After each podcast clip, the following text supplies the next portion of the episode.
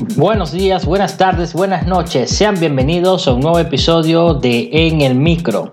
Mi nombre es Gabriel Galué y hoy vamos a continuar con el tema de marketing educativo. En el episodio anterior hablamos sobre los límites geográficos y el rol importante que tiene en la segmentación la geografía para el desarrollo de las estrategias de marketing. Hoy vamos a hablar sobre la oferta y la importancia que tiene el perfil del estudiante en el desarrollo de la misma. Comenzamos.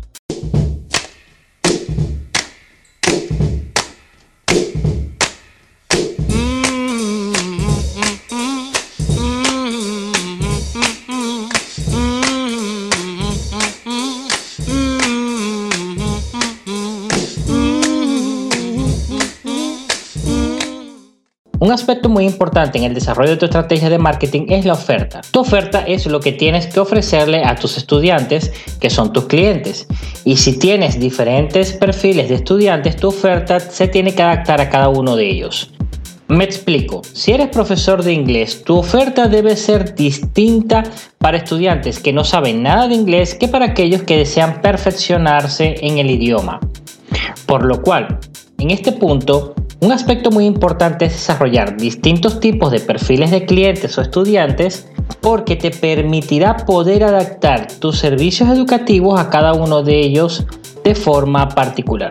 En resumen, la elaboración de tu oferta debe tomar en cuenta las características de los distintos perfiles de estudiantes que deseas captar. Por otro lado, te voy a dar algunos tips para elaborar una buena oferta de servicios educativos. El aspecto más básico de una oferta es la identificación tuya o de tu empresa. Es recomendable que detalles lo que ofreces y a quién va dirigido tu oferta educativa.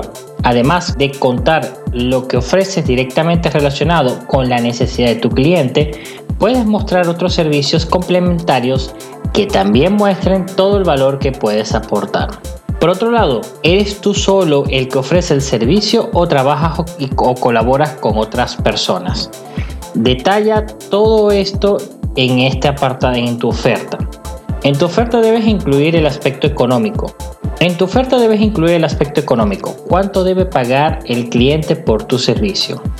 En este apartado puedes incluir, si lo tienes por supuesto, algún servicio educativo sin cobro esto te ayudará a que el cliente perciba esto como un regalo. Y te pregunto, ¿a quién no le gusta un regalo?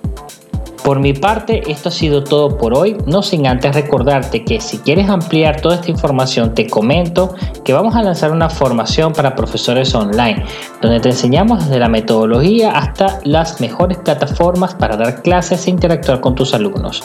Así que pendiente de nuestras redes sociales que pronto lo anunciaremos.